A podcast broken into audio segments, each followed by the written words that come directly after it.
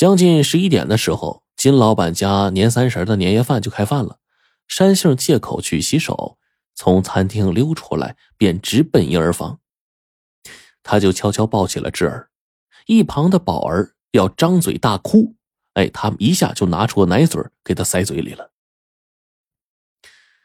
山杏抱起智儿来到自己房间，桌上的这个碧玺碗已经注入清水了，他就快速的摘下了玉镯子，让智儿的小手呢抓住镯子，然后低头急促的说：“快告诉我，怎样才能逃过一劫，制服这个老山怪呀？”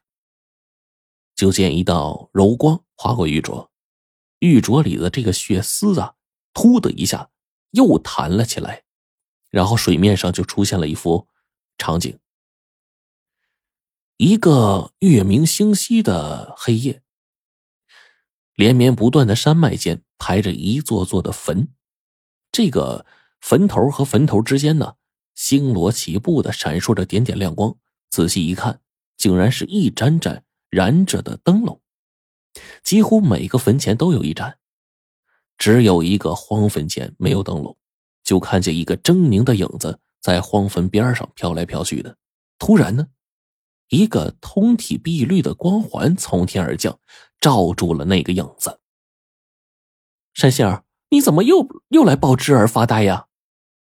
山杏儿刚要看看那圈圆环什么东西，吃完饭上楼的月嫂一声吼，把山杏儿给吼回了现实。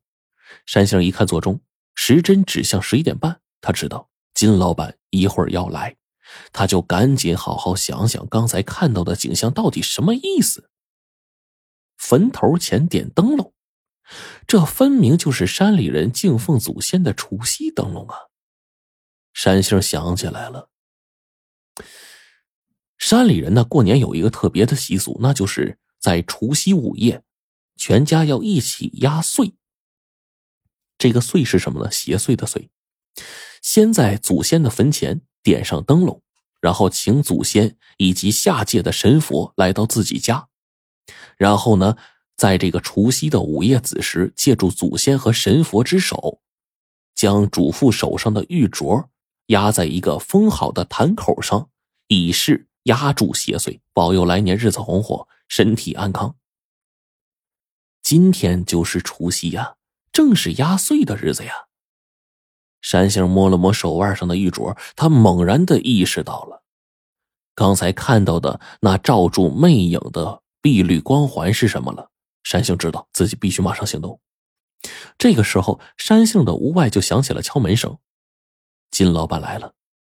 山杏打开门，手里提着个包袱，急匆匆的说：“说自己啊，接到家里电话了，啊，奶奶病了，他得赶紧回去。”说完，也不等金老板答应，赶紧就跑出门。去山里的车呢，已经是没有了。山杏就高价雇了一辆摩的。等他赶到大山，时间已经是夜里十点多了，他就下了摩的，拼命的往大山里跑。他要赶在午夜十二点前找到老山怪的这个荒坟，然后用翡翠玉镯压碎，压住这个老山怪。那就来到了这个坟场子，山杏就屏住呼吸，四下的查看，就看见呢一座座荒坟燃着压碎的灯笼，可是，一圈找下来，山杏竟然找不到没有点着灯笼的荒坟。这个时候呢，远处传来稀稀落落的鞭炮声，马上就要到十二点了呀！山杏就稳住心神，仔细回忆着碧玺碗里面看到的荒坟的方位。哎，终于，他就在一个杂草丛生的地方发现了那个已经秃成了平地的荒坟。山杏壮着胆子走上去，摘下了翡翠玉镯，拢在双手之中，虔诚的默念：“请祖先保佑，让翡翠玉镯压住老山怪。”山杏将这个玉镯平放在这个荒坟上，刚要站起身，就见这个荒坟里噌的一下窜出了一股青白色的烟。这股烟直接朝着山杏扑过来，而这个时候，玉镯内闪出了一道柔光，把这股烟呢，被挣扎着钻进了玉镯里。山杏刚要松一口气，他却忽然发现，玉镯内的青白烟雾正拼了命的往外撑。哎，坏了！这要是玉镯被撑碎了，那就麻烦了。山杏啊，是大气都不敢出啊。他似乎能听见玉镯被撑得发出咔咔的声音，而就在这个时候，大山里响起了一片午夜的鞭炮声。十二点了。与此同时，他就看见玉镯内一道红光划过，那根红色的血丝突然的又弹了一下，青白色的烟雾在玉镯的光芒中，终于是渐渐萎顿下去，最终和翡翠玉镯一起慢慢的沉入了这个坟地里。第二天一早，山杏就赶回了金老板家，给他开门的月嫂啊，脸色红润，一扫了之前的黑气。见到山杏呢，便一把把他拉进屋，小声的告诉他说：“出大事了！昨天半夜宝儿没了。”什么？山杏一时没反应过来。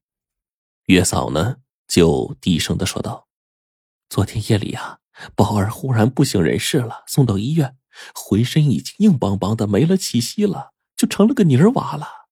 医生说呀，是罕见的泥婴症，得了这种病的孩子呀。”只能靠娘胎里带来的养分活几天，根本养不大。山杏就急急的说：“那那智儿呢？”月嫂说：“哎，知道宝儿是先天畸胎，养不活。金老板两口子就抱着智儿啊去做了全面检查。哎，智儿是正常的啊。哎，你没看见他们抱闺女回来那样子呀，就跟捡了个金蛋似的。”山杏松了口气，终于长长的松了口气呀。三个月后的一天，山杏抱着芝儿在外面晒太阳，和煦的阳光照在他们身上，芝儿就好奇的四处张望着，不时的兴奋的挥舞着结实的小手。他这一张小脸啊，红润光泽，手心里的腊梅花样的这个胎记呢，已经是消失无踪了。山杏就望着芝儿红扑扑的小脸儿，心想：但愿他今生啊。也做一个善良的人吧。